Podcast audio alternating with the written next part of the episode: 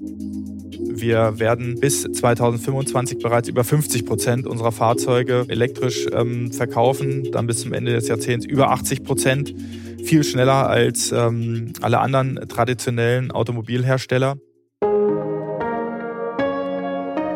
Chefgespräch, ein Podcast der Wirtschaftswoche mit Beat Balzli. Ja, herzlich willkommen zu einer weiteren Folge des Vivo Podcasts Chefgespräch. Mein Name ist Beat Balzli und ich bin der Chefredakteur der Wirtschaftswoche. Transformation oder Disruption, das ist die existenzielle Frage in Deutschlands wichtigster Industrie.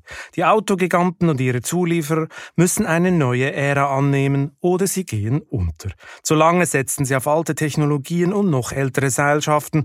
Zu hoch waren die Margen, zu groß die Arroganz und zu klein das Problembewusstsein. Erst der schmerzhafte Skandal um manipulierte Emissionswerte, der Druck der Politik und neue Konkurrenten leiteten das Umdenken ein. Klimaschutz steht auf der Agenda der Gesellschaft ganz oben und ist jetzt sogar vor Verfassungsgericht einklagbar. Autobauer fahren entweder nachhaltig, digital und bald auch autonom in die Zukunft oder gar nicht mehr. Womit wir bei einem heutigen Gast wären. Er ist der leise Macher, schafft den Halbmarathon in eineinhalb Stunden, verzichtet schon mal auf einen lukrativen Vorstandsposten und liefert im Volkswagen-Konzern den größten Ergebnisbeitrag. Porsche-Chef Oliver Blume gilt als Gegenentwurf zur Generation Dieselskandal. Nett und teamorientiert statt laut und skrupellos, beinahe schon spießig und soft, meinen manche. Andere sehen ihn als natürlichen Nachfolger von Konzernchef Herbert Dies. Hallo Herr Blume, schön, dass Sie heute bei mir zu Gast sind. Ja, guten Morgen, Herr Balzli. Vielen Dank für die Vorschusslorbeeren. Ich weiß gar nicht, ob ich die verdient habe. Ja, das checken wir jetzt hier mal. gerade im ich, äh, ich sitze hier gerade im Porsche Museum am Porsche Platz und freue mich sehr über unser Gespräch. Herr Blume, bevor wir in Ihr Kerngeschäft einsteigen und Sie mir am Ende des Podcasts den größten Traum Ihres Lebens verraten, muss ich mal was ganz Privates fragen. Sie bezeichnen sich ja als Mannschaftssportler. Können Sie sich noch erinnern, wann Sie in Ihrer Jugend in Braunschweig zum ersten Mal in einer Mannschaft gespielt haben? Ja, da kann ich mich noch sehr gut dran erinnern. Ähm, da muss ich so sechs Jahre gewesen sein. Ähm, ich komme vom Fußball, ähm, bin leidenschaftlicher Fußball, heu, Fußballer, ähm, heute begeisterter Zuschauer, ähm, passt natürlich aktuell auch zur Fußball-Europameisterschaft. Und ähm, ich habe für mich immer aus dem Sport sehr viel Inspiration und Motivation für mein Leben und dann später eben auch für, für meine Arbeit gezogen.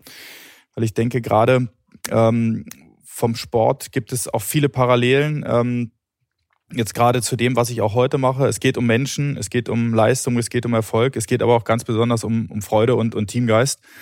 Und das ist das, äh, was, mich, was mir immer sehr viel bedeutet hat. Aber wenn Sie mit sechs Jahren zum ersten Mal auf dem Platz gestanden sind, wie ging denn die Partie aus? Wissen Sie das noch? Ich glaube, wir haben verloren damals. Ähm, da ging es aber gar nicht mal so, so drum. Ähm, das war einfach mit meinen Freunden dort, dort zu kicken und dann hat sich das immer weiterentwickelt und ich habe dann tatsächlich ähm, über 20 Jahre aktiv ähm, in Fußballmannschaften gespielt. Und mit sechs waren Sie auf welche Position?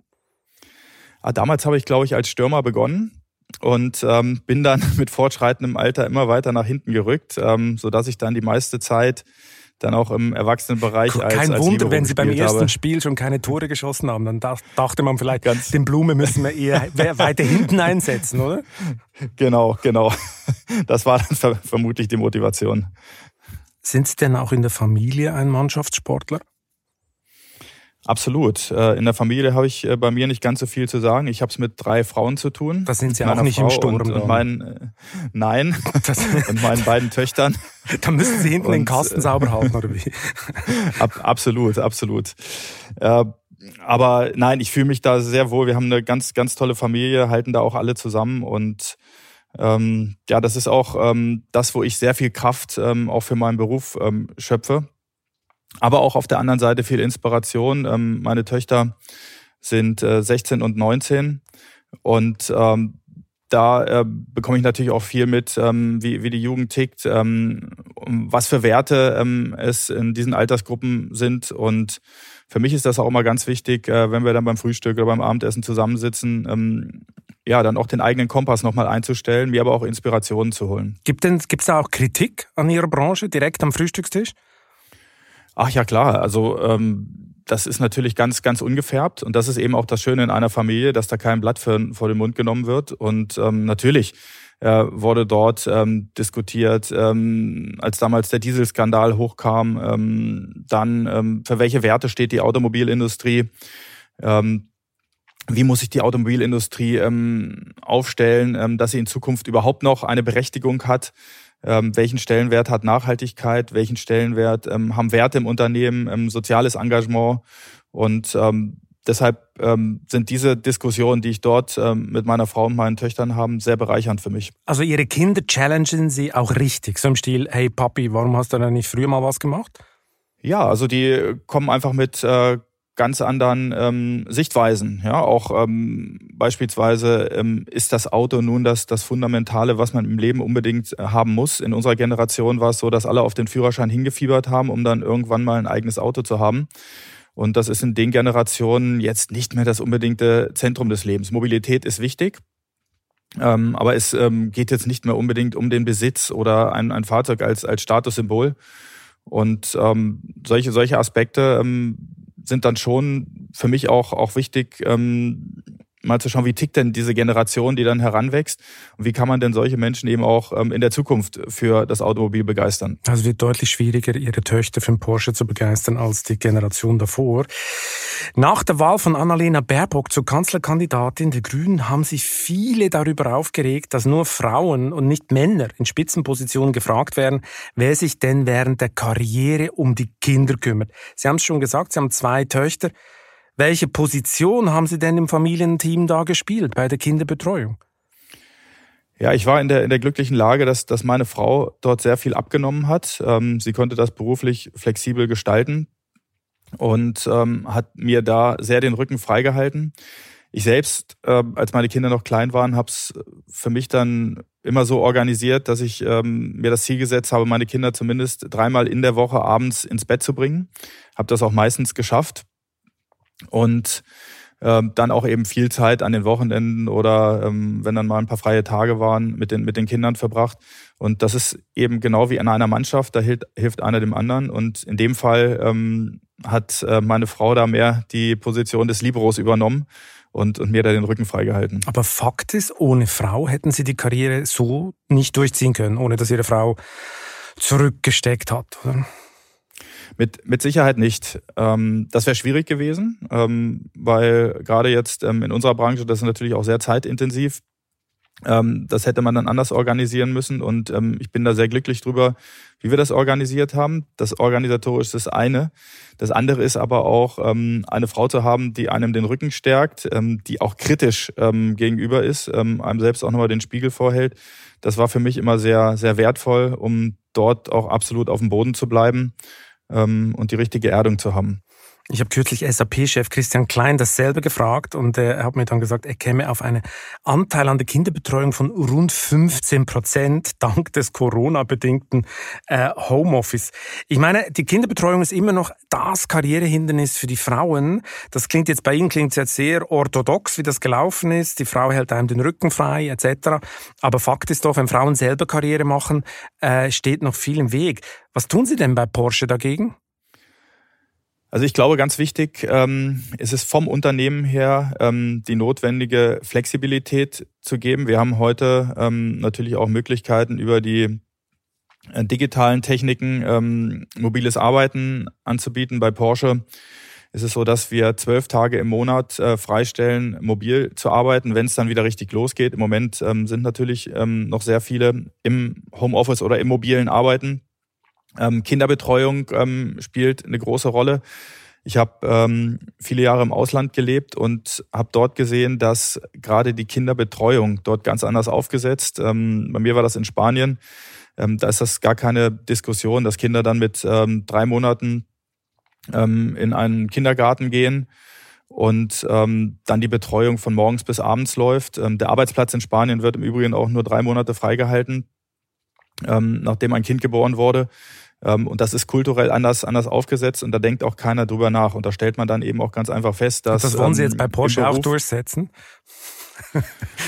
Ja, also Würde ein kleiner Aufschrei, glaube ich, in Deutschland durch die Medien gehen. Ja, zumindest halte ich sowas immer gut, äh, sich auch, auch Beispiele zu ziehen aus, aus anderen Ländern. Ähm, wir sind immer überrascht, dass wir so wenig Frauen in Führungspositionen haben.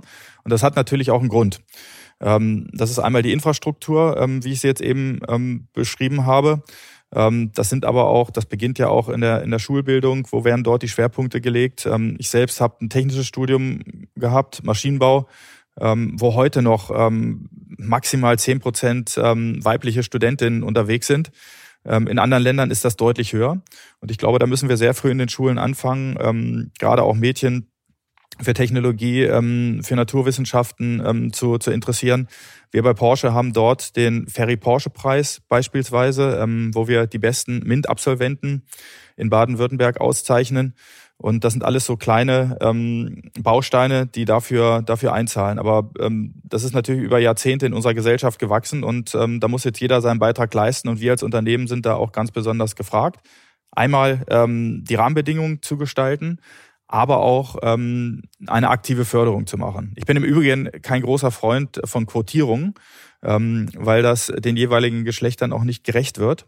Äh, wir legen da Wert auf ähm, Qualifikation und auf das persönliche Profil und uns ist es viel wichtiger, die Vorbereitung dahin zu gestalten, dass jemand dann auch in der Lage ist, ähm, diese Positionen dann auszufüllen. Aber man muss schon sagen, Deutschland ist kein gutes Beispiel, oder? Meine Quote hin, Quote her. Man brauchte jetzt äh, unzählige Jahrzehnte, bis endlich mal die erste Frau CEO wurde eines DAX-Konzerns.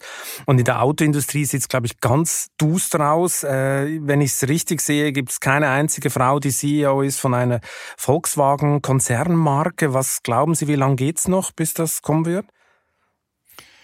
Also erstmal stimme ich Ihnen absolut zu. Äh, wir sind da noch viel zu schwach unterwegs. Ähm, und insofern gilt dort auch eine große Konzentration und so wie ich das wahrnehme, eigentlich in allen deutschen Automobilunternehmen, ähm, gerade Frauen in Führungspositionen zu fördern. Bei Porsche machen wir jetzt äh, zum ersten Mal ähm, einen Wechsel. Ähm, mein Beschaffungskollege geht ähm, im August in den Ruhestand. Äh, wir besetzen zum ersten Mal bei, bei Porsche eine Vorstandsposition mit einer Frau, mit Barbara Frenkel. Sind da sehr stolz drauf, ähm, eine tolle Kollegin dafür gewonnen zu haben.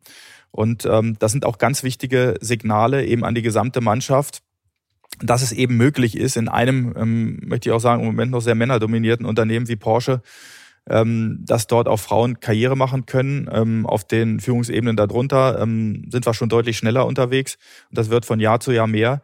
Und das Entscheidende ist, ähm, dass wir irgendwann mal in eine Situation kommen, wo ich da gar nicht mehr drüber nachdenken muss, ähm, sondern wo es ganz natürlich ist.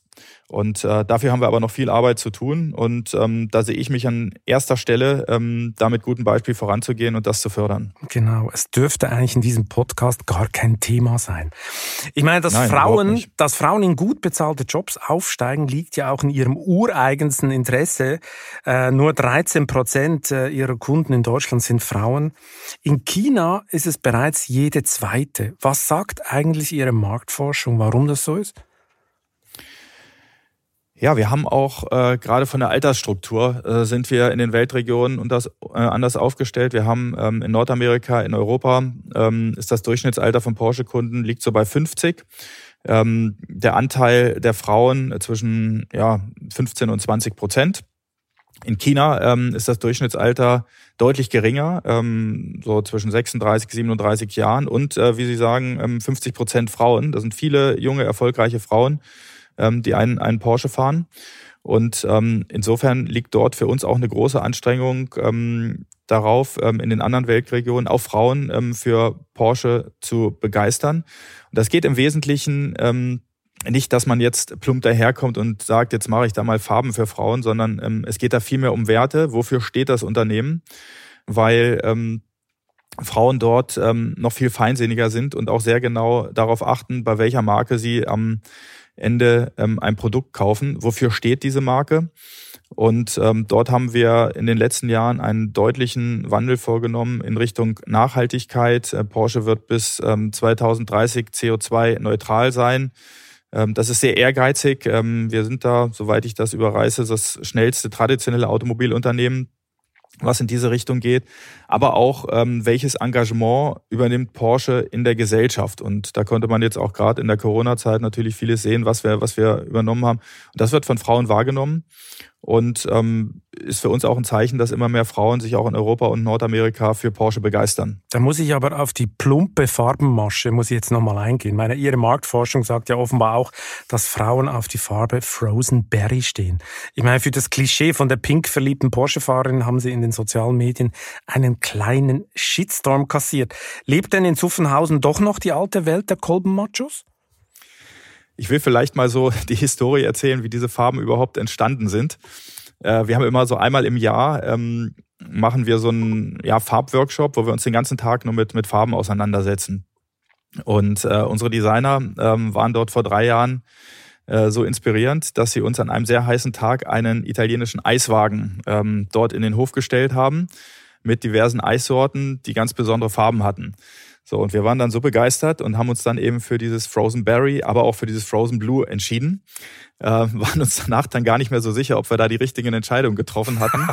äh, der, Erfolg, der, Erfolg, der Erfolg gibt uns aber im Nachhinein absolut recht. Ähm, das äh, Frozen Berry ist in, in China beispielsweise die meistgewählte Farbe. Und, und wird ja auch allem ähm, von Frauen das, gewählt? Ja, absolut. Mhm. Und das ist eben auch wieder das Schöne, dass Designer da auch manchmal einen anderen Blick haben. Und als Designer muss man natürlich auch immer ein paar Jahre vorausdenken und auch ein bisschen extravaganter sein. Aber in Deutschland und, läuft äh, wir Frozen Berry nicht, oder? absolut doch, ja, auch, auch sehr okay. gut. gut. Und ähm, das sind ja einfach Farbspektren, die wir, die wir dort haben. Ähm, und natürlich ähm, lassen sich Frauen auch, auch insbesondere durch Farben und durch, durch Materialien ähm, inspirieren. Wollte damit aber nur sagen, ähm, so plump ist es nicht, dass man damit äh, jetzt sagt, man bringt jetzt mal so eine Farbe auf den Markt und äh, gewinnt dadurch äh, mehr Frauen. Ja, da muss einfach deutlich mehr Substanz dahinter stehen. Wer ist eigentlich auf die Idee gekommen, mit dem Pariser Modehaus Balmain zusammenzuarbeiten? Ja, das waren meine Marketingkollegen. Ah, nicht ihre ähm, Weil wir das spüren. Ich dachte, das waren ihre Nein, nein. ähm, äh, weil, wir, weil wir uns äh, Partner suchen, ähm, die zu uns passen die uns selbst inspirieren. Und ähm, uns ist ganz besonders wichtig, ähm, dass wir dort mit Menschen zusammenarbeiten äh, auf Augenhöhe, ähm, wo, wo jeder dem anderen ähm, auch nochmal eine Motivation gibt und jeder dem anderen ähm, nochmal ähm, einen Push gibt, noch besser zu werden. Und ähm, das machen wir ähm, dann immer zweckgebunden, ähm, wenn wir dann eine bestimmte Aktion haben oder ein bestimmtes Produkt, wo es passt, dann äh, treffen wir diese Partnerschaften. Aber die klassisch männliche Sportwagenkundschaft liebt eher Rennstrecken statt Laufstege. Ist denn so eine Fashion-Strategie nicht so ein Risiko für ihr Image? Das Schöne ist bei, bei Porsche äh, die vermeintlichen Gegensätze. Wir stehen für Design und Alltagstauglichkeit. Ähm, wir stehen für Exklusivität und soziale Akzeptanz. Und genauso ist es ähm, zwischen den puristisch auf die Rennstrecke zugeschnittenen Fahrzeugen, wie auch Fahrzeugen, mit, äh, mit denen man dann ähm, abends zum Essen fahren kann oder mit denen man ins Theater fahren kann. Und das ist eben das, das Schöne. Wenn Sie einen neuen Elva haben, der ist unheimlich schnell auf der Rennstrecke unterwegs, aber ähm, Sie fahren ihn auch bequem ähm, auf der Straße. Sie können ähm, hunderte an Kilometern ausgeruht ähm, aus dem Auto dann aussteigen, wenn Sie damit gefahren sind. Und ähm, das ist das Gute. Allerdings ist es bei uns so, dass wir, wenn wir um, über Technologie und Innovationen reden, natürlich ganz klar die Richtung haben, dass wir diese im Motorsport auf der Rennstrecke entwickeln und sie dann auf die Serie übertragen. Und dahinter steht ähm, für uns eben der Anspruch, auf der Rennstrecke bist du nur erfolgreich, wenn du innovativer bist als andere. Und das war für uns immer das härteste Testfeld, sodass wir diesen Weg jetzt auch ähm, in Richtung Elektromobilität nicht verlassen werden. Motorsport wird immer unser Maßstab sein. Ich meine, noch läuft es bei Ihnen ja wirklich gut. 2020 haben Sie trotz Corona an sechs Wochen Produktionsstopp einen Rekordumsatz von 28,7 Milliarden erzielt. Das operative Ergebnis lag bei 4,2 Milliarden. Wann ist denn der Sprung über die 30 Milliarden Schwelle geplant? Ja, wir haben uns oder nie an, an gigantischen Zielen bemessen. Ähm, so, das ähm, glaube ich jetzt nicht. Es gibt sicher diese ähm, PowerPoint, die PowerPoint-Präsentation, wo man sieht, Absatz 22, 23, 24. Da gibt es doch irgendwann diese Schwelle. Ja, und äh, genau das ist es eben, dass das Porsche sich nie über den Absatz definiert hat. Ähm, der Absatz ist eher die Konsequenz einer erfolgreichen Produktstrategie. Worüber wir uns sehr wohl definieren, ähm, ist unsere Rendite. Und äh, dort werden wir auch in Zukunft, äh, trotz hoher Investitionen in Elektromobilität und ähm, Digitalisierung, weiterhin ähm, das Ziel ähm, setzen, 15 Prozent Umsatzrendite zu haben und eine Kapitalrendite über 20 Prozent, weil wir das wir wichtig erachten, ähm, um auch in Zukunft ähm, hohe Investitionen in neue Technologien stecken zu können. Und ähm, da sind wir eben nur in der Lage, wenn wir auch diese hohen Renditen fahren. Und äh, wenn Sie jetzt das erfolgreiche vergangene Jahr ansprechen, ist uns das natürlich auch nicht in den Schoß gefallen. Ähm, wir sind äh, vom ersten Tag an Corona in ein tägliches Krisenmanagement ähm, eingestiegen, wo es zunächst erstmal darum ging, in erster Linie die Arbeitsplätze zu sichern. Dann haben wir uns Gedanken gemacht, was können wir als Porsche beitragen für die Gesellschaft, haben dort ein weltweites ähm, Programm aufgesetzt, Porsche hilft. Und dann haben wir uns um die Wirtschaftlichkeit gekümmert, ähm, haben harte Kostenschnitte vorgenommen, sind in die Investitionen eingestiegen und haben damit den Break-Even gesenkt. Und darüber ist es dann überhaupt erst möglich gewesen, ähm, diese äh, ja, hohe Rendite und diesen hohen Umsatz ähm, zu erreichen. Viele hat das gewundert, weil wir dort eines der ganz wenigen Unternehmen in der Automobilbranche waren, aber dahinter stand natürlich dann auch ein ganz klares Prinzip und eine Methode. Was hat sich geändert seit Corona? Was sind Ihre Learnings? Sind die Lieferketten anders? Äh, die Rohstoffpreise explodieren. Wie gehen Sie dem aus dem Weg? Ich meine, was, was ändert sich? Zunächst erstmal hat sich unsere Zusammenarbeit verändert, ähm, gerade eben auch durch das mobile Arbeiten. Ähm, virtuelle Methoden haben sich ähm, extrem etabliert. Äh, wir waren in der glücklichen Lage, weil unsere IT-Truppe gerade diese virtuellen Werkzeuge vom ersten Tag an vorbereitet hatte und zur Verfügung hatte, ähm, so dass ähm, wir wir haben 36.000 Menschen, die bei Porsche ähm, arbeiten, ähm, haben 30.000 Zugriffe gehabt, so dass das vom ersten Tag an möglich war. Ähm, das heißt, ähm, Führung verändert sich auch, ähm, wenn man stark über diese Medien arbeitet. Ähm, ich glaube aber auch, ähm, dass an vielen Schnellen dadurch schneller, konkreter geworden sind, weil eine höhere Disziplin notwendig ist äh, wenn man virtuell miteinander zu arbeit arbeitet. Und ähm, das werden jetzt auch Erkenntnisse sein, die wir in die Zukunft transportieren wollen. Ähm, nichtsdestotrotz wird es ähm, eben auch immer wichtig sein, ähm, als Team zusammenzukommen, weil das natürlich dann auch ähm, großen Einfluss hat auf die, auf die Motivation, wie ich zusammenarbeite, ganz ähnlich wie wir das im Sport vorher diskutiert haben. Die Lieferketten äh, sind sensibler geworden. Ähm, wir haben deutlich mehr Störgrößen ähm, auf der Welt in den Lieferketten, sodass wir uns dort an vielen Stellen auch ähm, etwas anders aufstellen, ähm, nochmal schauen, ähm, wie lang müssen unsere Lieferketten ähm, überhaupt sein Lieferketten konzentrieren, ähm, auch äh, den Radius, ähm, von dem ich ähm, die, unsere Materialien beziehe, etwas einengen, um dort Risiken zu, zu minimieren, ähm, bei bestimmten Materialien Lagerhaltung ähm, anpassen. Das heißt Lager hoch, Lieferanten näher am Porsche ran. Ja, ähm, das passiert? Pauschal auch nicht, aber wenn wir jetzt mal ähm, gerade die aktuelle Situation der Halbleiter sehen, ähm, wenn man jetzt Halbleiter mit einer etwas größeren Lagerung hätte, die nehmen nicht viel Platz ein, hat dann da eben keine großen Lagerkosten. Diese Prozessketten hinterfragen wir natürlich schon. Ähm, Im Moment ähm, ist die gesamte Industrie stark davon betroffen. Jetzt geht es darum, kurzfristig ähm, Lösungen zu finden, dass wir uns dort einigermaßen über Wasser halten. Langfristig äh, geht es aber schon darum, zu schauen, ähm, welche Kapazitäten sind notwendig. Ähm, die sind heute auf der Welt nicht ausreichend. Welche Lieferketten, welche Prozessschritte ähm, stehen dahinter? Das ist zu hinterfragen. Und dann natürlich auch ähm, im eigenen Unternehmen wie organisiere ich mich dort richtig, ähm, für welche Engpasskomponenten brauche ich wie viel Vorlaufzeit. Hm, welche konkreten Folgen hat jetzt dieser Chip-Engpass? Also wie viele, wie viele Autos können Sie gerade nicht produzieren? Wir versuchen das mit großer Flexibilität ähm, zu steuern, dass wir zum Teil Fahrzeuge produzieren ähm, mit ähm, Bypass-Chips oder Ersatzchips, die dann später ausgetauscht werden, dort wo es möglich ist ähm, wir verschieben Fahrzeuge, ähm, sodass wir Fahrzeuge versuchen zu produzieren, die wir im zweiten Halbjahr dieses Jahres nicht produzieren könnten, sodass dort ähm, ein sehr großer logistischer Aufwand dahinter steckt.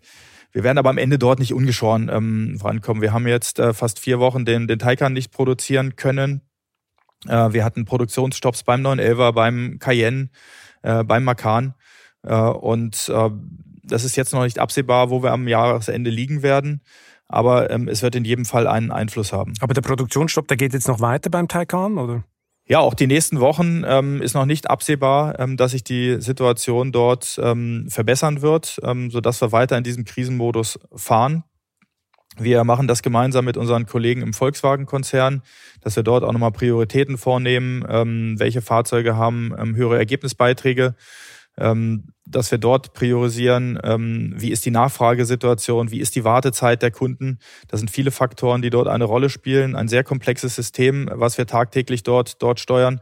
Und wir können davon ausgehen, dass wir in dieser Situation in den nächsten Monaten noch viel zu tun haben werden. Okay, ich stelle mir harte Verhandlungen vor, wo jetzt jeder Markenchef um die Chips buhlt äh, am Tisch und irgendjemand und Herbert Dies muss dann am Schluss den Schiedsrichter spielen, oder was? Ja. Oliver Blume kriegt so viel und äh, Audi kriegt so viel. Ja, sorry, für dich reicht heute nicht. Ja, wir versuchen das schon zu, zu relativieren. Da gibt es natürlich Begehrlichkeiten, was auch ganz normal ist, dass jeder für seine Marke kämpft und das muss auch so sein ähm, dass das wichtig ist, dass man sich auf Kriterien verständigt und nach diesen Kriterien oder Spielregeln dann diese Verteilung vornimmt. Äh, das muss man natürlich dann immer wieder hinterfragen, weil sich die Situation auch rasend schnell verändert. Und insofern ist das gut, ähm, dass wir dort tagtäglich zusammen sind und dann prüfen, ähm, wie ist der Zulauf, was hat sich verändert und äh, wie ist gerade die Nachfrage im Markt. Hm, und da Porsches die höchste Marge haben, dann kriegen immer sie zuerst die Chips eigentlich.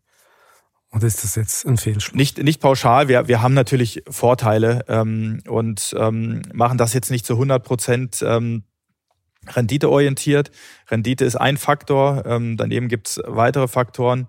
Aber ähm, Porsche hat da natürlich schon einen Vorteil, ähm, weil Porsche auch wirtschaftlich für den Volkswagen-Konzern eine sehr große Bedeutung hat. Ja, das ist eine gute Brücke zur nächsten Frage. Konzernchef Herbert Dies hat ja ein IPO von Porsche äh, kategorisch ausgeschlossen. So eine Perle gibt man nicht her, meinte er. Aber nur schon, dass das Thema auf dem Tisch ist. Ich gehe mal davon aus, das Szenario haben Sie schon mal durchgespielt, oder?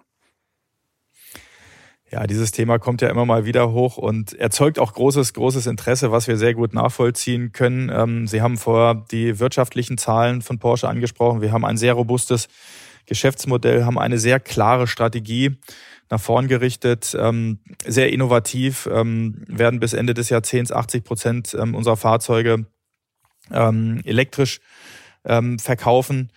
Äh, wir haben eine ähm, sehr ehrgeizige Dekarbonisierungsstrategie. Sie weichen jetzt aber aus, Herr Blume. Sie weichen aus. Ich, äh, ich habe eigentlich nur ich, gefragt, ich, ob Sie den Börsengang, ob Sie den Börsengang durchgerechnet ja. haben, ganz konkret.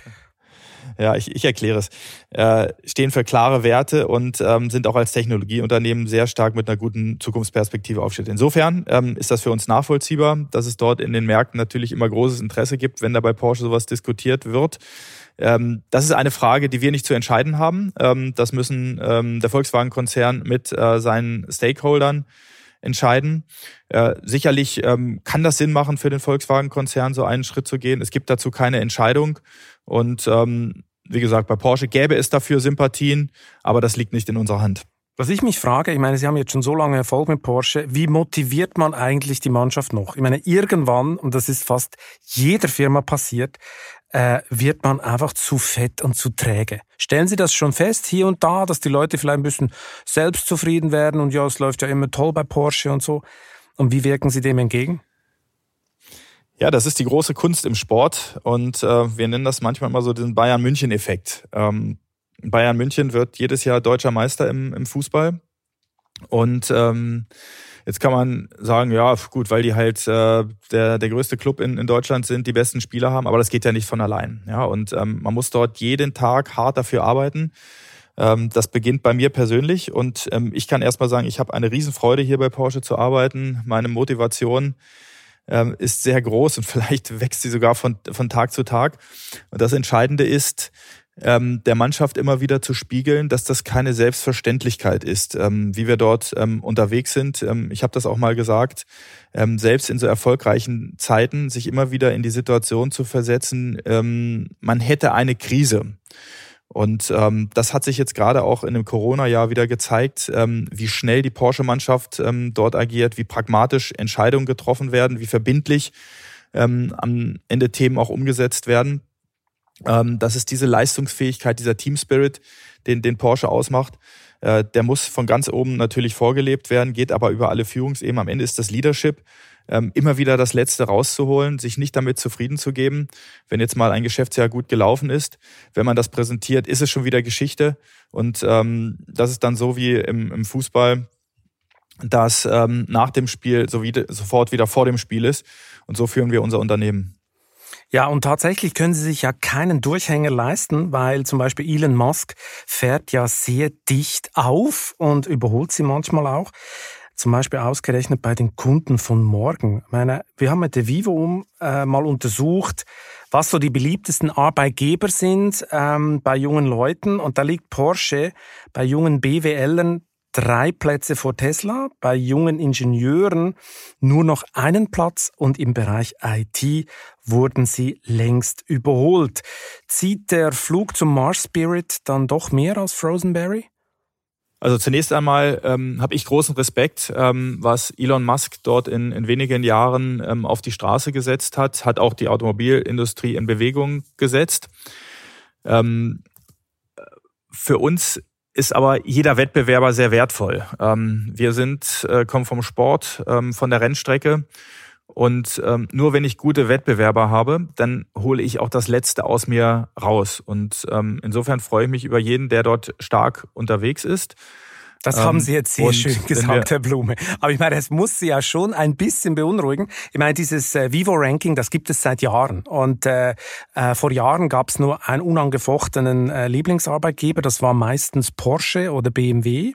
Und, äh, und dann kam Tesla. Und die haben jetzt wirklich Jahr für Jahr mit riesen Schritten aufgeholt. Jetzt sind sie bei der ersten Kategorie, haben sie sich schon überholt. Ich mache jede Wette, nächstes Jahr werden sie auch die anderen Podeste verlieren. Das heißt doch was, oder? Das heißt doch, dass eben beim Nachwuchs ein anderes Denken ist, dass man vielleicht beim Nachwuchs auch Visionen äh, äh, sieht, die ja Musk ein bisschen verkörpert. Er produziert ja nicht nur E-Mobilität, sondern er verkauft eine ganze Geschichte. Am Schluss sind wir dann auf dem Mars und er schießt Raketen hoch und so. Also dieses Bild äh, greift, verfängt ja im Image, oder? Also, also unumstritten. Ähm das sind natürlich auch alles Zukunftsthemen, äh, die junge Menschen begeistern. Äh, wichtig für uns als Unternehmen ist, dass wir in dem, was wir machen, ähm, authentisch sind, ähm, dass wir dort auch begeisternde Themen aufsetzen. Wir beobachten natürlich diese Arbeitgeber-Rankings äh, sehr genau. Da gibt es ja unterschiedliche Befragungen, haben festgestellt, dass wir in den letzten Jahren äh, in den meisten Kategorien nochmal richtig zugelegt haben, insbesondere bei den IT-Lern, ähm, wenn Sie sich zurückerinnern. Porsche hat äh, vor zehn Jahren mit IT eigentlich überhaupt nichts am Hut gehabt. Wir haben vor ähm, gut vier Jahren die Porsche Digital gegründet ähm, haben jetzt mit dem Taycan ein Fahrzeug auf die Straße gestellt ähm, mit einer ähm, sehr begeisternden IT. Und das wird natürlich im Umfeld auch wahrgenommen, sodass wir uns jetzt ähm, in vielen Befragungen unter die Top Ten ähm, bei den IT-Lern positioniert haben. In einigen Befragungen sind wir sogar der führende Automobilhersteller, was vor Jahren undenkbar gewesen wäre für Porsche. Insofern hat das einen großen Stellenwert. Denn ähm, die Arbeitgeberbeliebtheit ähm, ist ein ganz wesentlicher Schlüssel dafür, die besten Talente fürs Unternehmen zu gewinnen. Und insofern ähm, ist das sowohl technologisch, was wir machen, aber auch ähm, das Wertegerüst, für das Porsche steht, aber auch ähm, die Nachhaltigkeitsstrategie ähm, spielt dort eine ganz große Rolle, was äh, von jungen Menschen wahrgenommen wird. Ich meine, Elon Musk hat Sie kürzlich ja auch öffentlich provoziert, oder? Der neue Tesla S-Plate sei schneller als ein Porsche, hat er da äh, erzählt. Das erinnert so, erinnert so ein bisschen an den ewigen Kampf zwischen SAP und Oracle. Wurmt Sie Musks Ansage? Überhaupt nicht. Wenn man dort als Referenz genommen wird, ähm, ist das doch äh, was Schönes. Ähm, hat er ja jetzt äh, nicht ähm, irgendeinen anderen Automobilhersteller genommen, sondern eben gerade gerade Porsche. Und das wird immer so sein, ähm, dass es gerade in der puren Beschleunigung Fahrzeuge gibt, äh, die da sehr, sehr schnell ähm, unterwegs sind, die speziell dafür ähm, ausgerüstet sind. Ähm, ich bin in der letzten Woche ähm, ein Fahrzeug von Rimac gefahren, ähm, was ähnliche Beschleunigungswerte hat, unter zwei Sekunden von 0 auf 100. Äh, das ist fantastisch, ein Erlebnis zu haben, aber am Ende geht es natürlich bei einem serientauglichen Fahrzeug um das Gesamtpackage. Ähm, und das ist bei Porsche eben das Design, die Qualität, ähm, die Fahrdynamik, die natürlich eine Rolle spielt. Ähm, es reicht jetzt nicht nur schnell zu beschleunigen, sondern man muss das Fahrzeug auch schnell um die Kurven bewegen.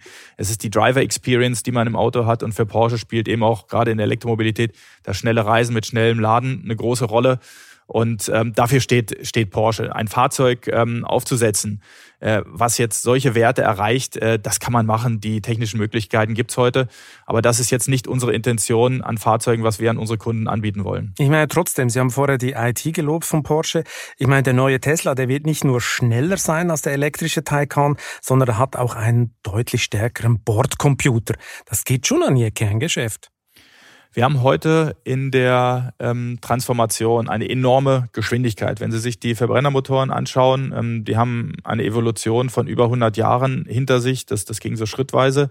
In der Elektromobilität geht das von Jahr auf Jahr. Und ähm, so wird jede neue Generation einen Riesensprung setzen. Äh, so ist das bei Tesla, so wird das äh, bei Porsche sein in den nächsten Jahren. Da werden wir noch viel erleben. Das ist gut für die gesamte Industrie und am Ende vor allem gut für, für die Kunden ähm, dass wir dort Produkte anbieten können, die immer besser werden. Und da komme ich wieder zurück auf den Aspekt, ähm, dass Wettbewerb absolut das Geschäft belebt. Ähm, solche Leistungen spornen an. Und ähm, wir haben mit dem Taycan ähm, einen großen Meilenstein gesetzt, äh, an dem sich viele orientieren. Und ähm, so geht das dann gegenseitig. Und ähm, ich finde, das ist eigentlich eine sehr schöne Sache, äh, von dem am Ende die Menschen profitieren. Mhm. Ja, Musk hat begriffen, dass der Superlativ zählt, oder?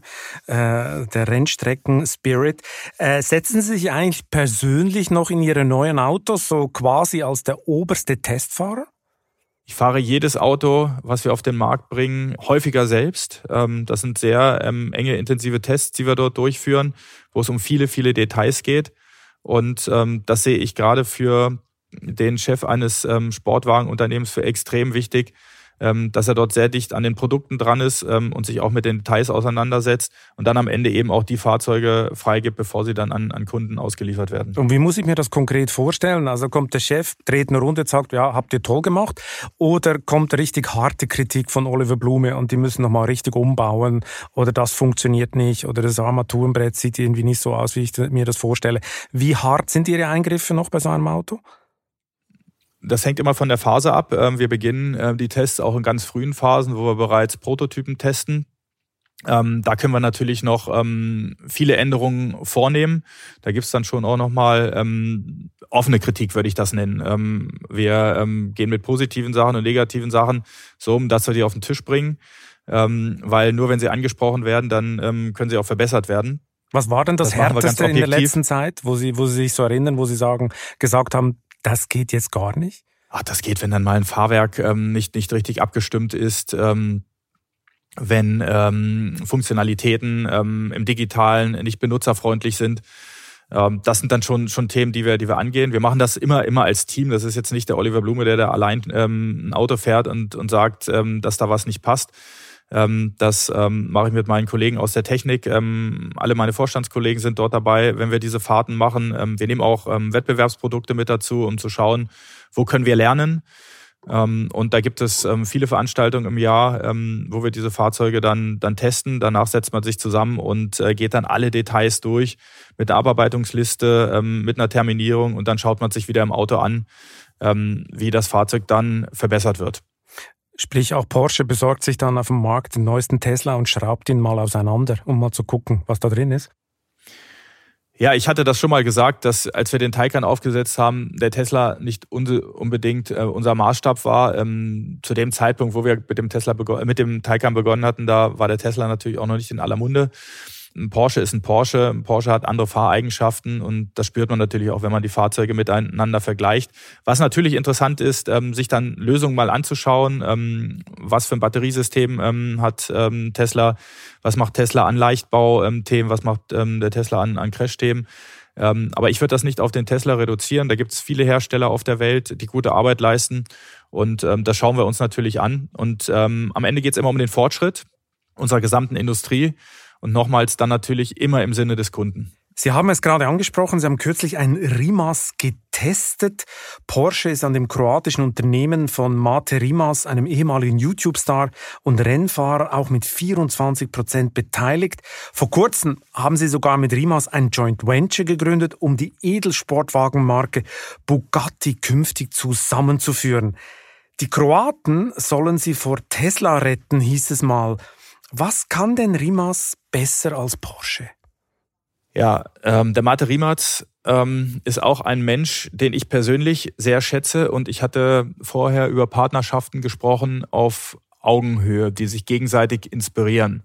Riemertz ist ähm, immer noch ein Startup, ähm, hat ähm, eine hohe Kreativität, ähm, ist sehr pragmatisch, ähm, hat äh, tolle Lösungen, ähm, die sie im Moment in die Fahrzeuge übertragen. Und wir haben das sehr früh erkannt, ähm, dass sich bei Rimac etwas entwickelt, äh, sind dort erstmal mit einer kleineren Beteiligung eingestiegen, haben das jetzt auf 24 äh, Prozent erhöht weil wir bei Rimac großes Potenzial sehen, ähm, Rimac als ähm, Tier-One-Lieferant ähm, für die Automobilindustrie zu entwickeln. Ähm, Rimac ist heute schon breit aufgestellt von den Kunden, hat tolle Systemlösungen, gerade bei den Batteriesystemen und äh, kommt jetzt ähm, auch aus der Richtung, ein eigenes Fahrzeug auf die, in die Serie zu bringen in diesem Jahr. Ähm, und insofern sehe ich bei Rimac noch sehr, sehr viel Potenzial. Und das ist für uns ähm, so eine Win-Win-Situation. Rimac profitiert von Porsche, ähm, von der Innovationskraft, vom Pioniergeist von Porsche, von der Markenstärke von, von Porsche und gibt uns an der anderen Seite schnelle Lösungen, die man dann auch mal prototypisch in so einem kleinen Unternehmen äh, anwenden kann, so dass ich glaube, dass da noch eine ganz große Zukunft in dieser Partnerschaft vor uns liegt. Ich bin da, bin da ähm, sehr, sehr motiviert. Ähm, ich war in der letzten Woche äh, mit den Rimac-Kollegen zusammen und bin begeistert, wie dort gearbeitet wird und ähm, was man dort für Projekte im Kopf hat. Was macht man dort denn anders? Als kleines Unternehmen ist man, ist man schneller. Ähm, das äh, ähm, ist absolut so. Ähm, das Gute ist, ähm, dass Themen auch mal anders gedacht werden. Ähm, bei uns steckt natürlich viel Erfahrung, ähm, auch viel Tradition ähm, in, der, in der Marke, äh, die sehr gut ist. Das macht natürlich unsere Produkte aus. Aber trotzdem ist es auch mal wichtig, ähm, über den Tellerrand hinauszuschauen, ähm, eine andere Perspektive einzunehmen. Und dafür sind gerade solche Partner gut, ähm, die auch mit anderen Erfahrungen dort kommen. Also sprich, wenn man dann eben doch zu träge wird als alter, erfolgreicher Konzern, braucht man so ein bisschen Frischblutzufuhr von so einem Startup. Ja, absolut. Das ist ja immer, immer wieder ähm, auch eine Motivationsfrage, sich selbst immer wieder nochmal anzusporen. Und deswegen sind wir immer auf der Suche nach Partnern. Das wird in Zukunft immer wichtiger sein. Man wird ähm, nicht alles selbst machen ähm, können und wollen, sondern sich für die richtigen Themen die richtigen Partner suchen. Und das macht am Ende dann eben auch die Stärke aus. Und ähm, das ist dann auch wieder wie im Sport, ist das ein Teamplay, das ist ähm, eine Mannschaftsaufstellung. Und ähm, da, das ist Leadership, ähm, die richtigen Partner zu finden, die zu einem passen, ähm, sowohl menschlich ähm, als auch vom Know-how, von der Einstellung. Und da gehört Rimatz dazu. 24 Prozent, das ist ja so eine sehr unglückliche Anteilsgröße, oder? Es kostet Geld und bringt null Einfluss. Warum, warum auf 24 Prozent erhöht? Warum haben Sie nicht auf 30 erhöht? Weil Sie das nicht gekriegt haben von Mate Rimatz? Nein, ähm, für uns ist immer wichtig, äh, dass Rimac ein unabhängiges Unternehmen bleibt, ähm, dass Porsche dort nicht die Mehrheit übernimmt, weil wir ähm, Rimac als äh, Tier-One-Lieferant entwickeln wollen, ähm, der für die gesamte Automobilindustrie zur Verfügung steht. Und wenn Porsche dort äh, die Mehrheit übernehmen würde, dann würden wir das damit natürlich deutlich einschränken. Und so haben wir unseren Einfluss können beidseitig voneinander profitieren, aber haben trotzdem den Zugang ähm, auf den gesamten Automobilmarkt und auch die Akzeptanz, dass dort ein neutraler ähm, Tier-One-Lieferant unterwegs ist. Sie werden also nie auf über 25 Prozent erhöhen. Jetzt legen Sie mich nicht auf einzelne äh, Prozentzahlen fest. Jetzt es gibt immer mal die Möglichkeit gewartet. auch, ähm, ähm, es, es, es, gibt immer mal ähm, Fenster, wo man sagt, man, man erhöht, aber unsere Absicht ist es nicht, äh, die Mehrheit von Riemann zu übernehmen. Okay, da sind wir mal gespannt, wie lange diese Aussage hält. Bei den Hochleistungsbatteriezellen setzen Sie dagegen ganz auf Deutschland. Neben Varta starten Sie zusammen mit Custom Cells in Tübingen. Sind denn die Batterien der VW-Mutter nicht gut genug, dass Sie das selber hochziehen? Wir haben eine klare Batteriestrategie im Volkswagen-Konzern und das, was Porsche macht, ist Teil dieser Batteriestrategie. Das, was wir im Volumensegment im äh, Volkswagen-Konzern machen, deckt ähm, über 80 Prozent der Fahrzeuge des Volkswagen-Konzerns ab. Dort geht es um sogenannte Volumenzellen und Leistungszellen, die wir mit einem Einheitsformat aufsetzen, um dort auch Skaleneffekte zu erzielen. Porsche profitiert dort insbesondere von den Leistungszellen. Die Volumenzellen äh, sind dann mehr für Marken äh, wie Volkswagen, äh, Skoda oder, oder Seat beschaffen. So, und dann gibt es noch das Hochleistungssegment, ähm, wo wir uns Porsche-seitig engagieren, eben auch, ähm, weil wir dort für Porsche äh, den typischen Nutzen sehen. Zunächst erstmal Zellen zu entwickeln ähm, mit einer hohen Energie und einer hohen Leistungsdichte, die wir zunächst im Motorsport oder in ähm, speziell ausgelegten Fahrzeugen einsetzen. Und in diesem Entwicklungsschritt von der Rennstrecke auf die Serie dann zukünftig auch die Möglichkeit haben werden, diese Hochleistungszellen dann auch für Serienfahrzeuge ähm, bei Porsche einzusetzen, aber dann eben auch den Volkswagen-Konzern davon profitieren lassen. Ähm, wenn ich dann an Marken wie Audi, Lamborghini oder Bugatti denke, die dann ähm, für solche Batterien dann auch in Frage kommen. Also es ist alles eine Strategie und Porsche steigt jetzt in dieses Spitzensegment ein. Aber obwohl sie im Jahr 2020 ein operatives Ergebnis von 4,2 Milliarden Euro erzielt haben, lassen sie sich das Projekt vom Staat mit einem mittleren zweistelligen Millionenbetrag fördern. Das ist doch ein reiner Mitnahmeeffekt und damit pure Verschwendung von Steuergeldern. Passt das zu einer guten Corporate Citizenship? Das ist ein Projekt, äh, was noch in einer sehr frühen Entwicklungsphase steckt. Und ähm, ich glaube, dass das dort durchaus legitim ist, ähm, wenn wir hier am Standort Deutschland äh, was machen, ähm, was ich für absolut notwendig halte, um dort auch etwas Unheimlichkeit zu erzeugen gegenüber den Koreanern oder den Chinesen, die dort heute absolut führend sind bei den Batteriezellen, dieses Engagement in die Hand zu nehmen. wir haben viele Partner dort an Bord und das Wesentliche ist, äh, Technologie im Land zu entwickeln. Wir haben Spitzentechnologie, wir haben Top-Forschungsinstitute, wir haben hochqualifizierte Menschen. Man muss es nur machen. So und ähm, insofern ähm, finde ich das sehr, sehr positiv, dass wir dort vom Land ähm, und ähm, vom Bund unterstützt werden für diese Initiative. Und am Ende wird es ja so sein, wenn diese Zellen dann erfolgreich sein werden, dann äh, wird der Bund und das Land natürlich auch wieder davon profitieren. Wenn wir damit Geschäfte machen, ähm, dann geht es um hohe, hohe Steuerzahlungen, äh, die dann ein Mehrfaches ausmachen von dem, was wir hier an, an Förderung bekommen. Aber wichtig ist erstmal sowas in Gang zu bringen. Aber Sie hätten es sich selber leisten können und Sie hätten doch das Projekt auch ohne Staatshilfe durchgezogen. Oder wären Sie ohne Staatshilfe jetzt nach Korea gegangen? Wir wären nicht nach Korea gegangen, aber trotzdem ähm, ist das natürlich schon ein großes Risiko, ähm, wenn man in ähm, so eine Technologie investiert und auch noch nicht weiß, ähm, wie sie am Ende dann aussehen wird. Und ähm, da ähm, macht man sich natürlich schon Gedanken, ob man das angeht oder nicht. Und da hilft so eine staatliche Förderung absolut. Ja, das betrifft viele andere Technologien. Wenn wir synthetische Kraftstoffe uns anschauen, ganz genauso. Das ist im medizinischen Bereich, wo, wo viel gefördert wird. Und ähm, gerade das halte ich ähm, in unserem Land für besonders wichtig, für Innovationen, für Technologien, Förderungen aufzusetzen, weil am Ende ähm, das Land, ähm, der Bund und natürlich in letzter Konsequenz insbesondere die Menschen davon profitieren, wenn solche Sachen dann äh, erfolgreich werden. Der Staat glaubt ja, die nachhaltige Transformation unterstützen zu müssen. 2030 will Porsche 80 Prozent seiner Autos batterieelektrisch ausrüsten. Steht der Termin noch oder wollen Sie jetzt wie Audi auch schneller liefern? Wir haben eine ganz klare Strategie, dass wir uns im Zeitraum der Transformation in den nächsten äh, zehn Jahren sehr flexibel aufgestellt haben. Ähm, wir haben unsere etablierten äh, Benzinmotoren, ähm, die wir ähm, auch in Hybridkombinationen anbieten. Und dann geht jetzt die Strategie natürlich ganz klar, und da sind wir auch Vorreiter in der traditionellen Automobilindustrie Richtung Elektromobilität. Wir werden bis 2025 bereits über 50 Prozent unserer Fahrzeuge elektrisch ähm, verkaufen, dann bis zum Ende des Jahrzehnts über 80 Prozent, viel schneller als ähm, alle anderen traditionellen Automobilhersteller.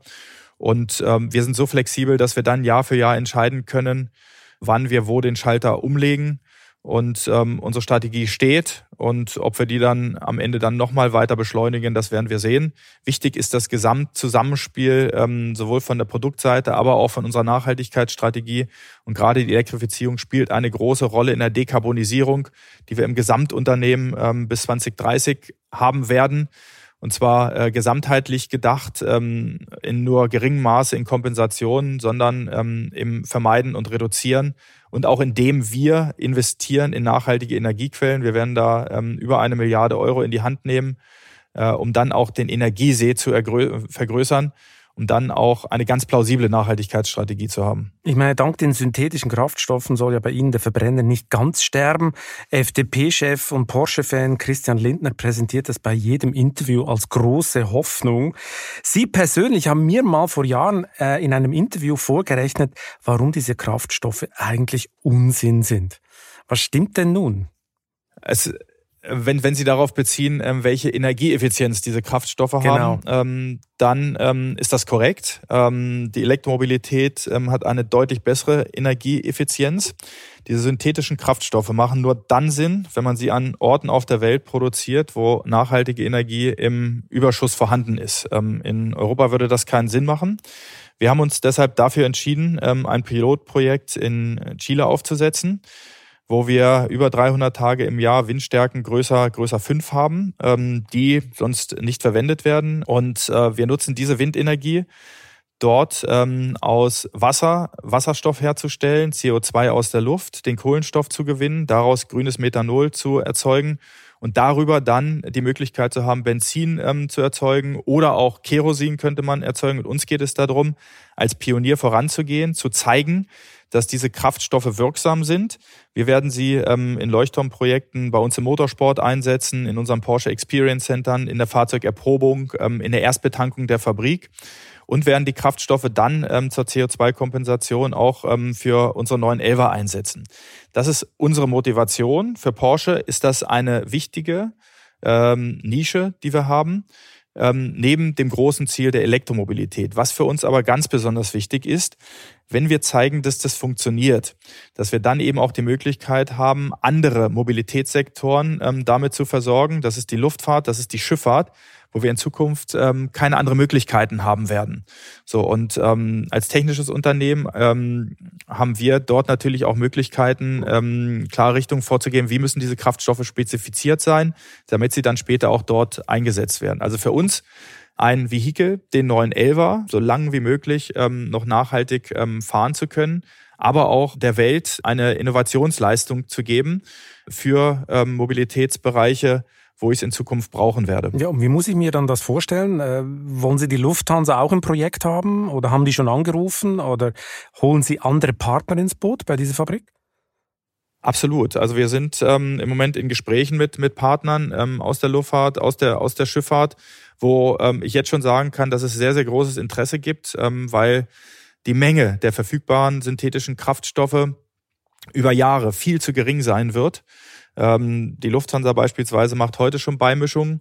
Und ähm, da ist jedes Projekt hilfreich. Wir beginnen mit diesem Pilotprojekt, äh, was wir gemeinsam mit äh, Siemens Energy in, in Chile aufsetzen und haben einen klaren Skalierungsplan ähm, in den nächsten Phasen, dann auch in Volumengrößen zu kommen, wo wir dann gerade ähm, auch ähm, in Richtung Schifffahrt und Luftfahrt abgeben können. Aber das heißt, äh, Lufthansa, Hapag-Lloyd etc. werden wir demnächst dann auch als Aktionär sehen von dieser Versuchsfabrik? Nein, das können ganz unterschiedliche Konstrukte sein. Da geht es ja zunächst erstmal um die Verwendung der, der Kraftstoffe. Das kann als Kunde sein. Ähm, Beteiligungen sind da nicht ausgeschlossen. Das äh, werden wir uns ähm, natürlich auch genauer ansehen. Es gibt ähm, großes Interesse von Investoren, die dort einsteigen wollen, äh, weil das schon ein Zukunftssektor ist für, für diese Welt. Äh, jetzt vielleicht nicht in den nächsten fünf Jahren, aber ähm, wenn sich diese Technologie dann behauptet, ist das für viele Sektoren äh, unumgänglich, mit Wasserstoffderivaten ähm, betrieben zu werden. Apropos die nächsten fünf Jahre, sind Sie dann Volkswagen-Chef? Ja, das ist eine Frage, die mir häufig gestellt wird, äh, die ich auch nicht zu beantworten habe. Ich kann nur so viel sagen, dass ich für mich den schönsten Job habe, den es in der Automobilindustrie gibt. Ich fühle mich sauwohl bei Porsche und habe hier auch noch viel vor. Womit wir bei der ultimativ letzten Frage wären, was ist eigentlich Ihr größter privater Traum, den Sie, Sie sich nochmal verwirklichen wollen? Ähm, ich liebe es zu reisen und ähm, das sind immer Ziele, die ich, die ich mir dann mal raussuche, ähm, neue Länder kennenzulernen, ähm, neue Kulturen, ähm, andere Menschen ähm, kennenzulernen. Und ähm, meine, meine Träume ähm, ziehe ich im Wesentlichen aus den Menschen, äh, mit denen ich zusammen bin. Herr Blume, ein schönes Schlusswort. Herzlichen Dank für das Gespräch. Ja, vielen Dank, Herr Balzi. Es hat Spaß gemacht. Und wer jetzt von Autos noch nicht genug hat, dem empfehle ich die neue Titelgeschichte der Wirtschaftswoche auf vivo.de oder am Kiosk. In Kooperation mit den Testern des ADAC hat die Redaktion die ganze Wahrheit über E-Autos aufgeschrieben. Ich wünsche Ihnen viel Spaß beim Lesen und eine gute Zeit bis zum nächsten Chefgespräch. Kritik, Lob und Anregungen schicken Sie bitte wie immer an balzli.vivo.de. Für eine positive Bewertung dieses Podcasts bin ich Ihnen ewig dankbar. Bleiben Sie gesund. Música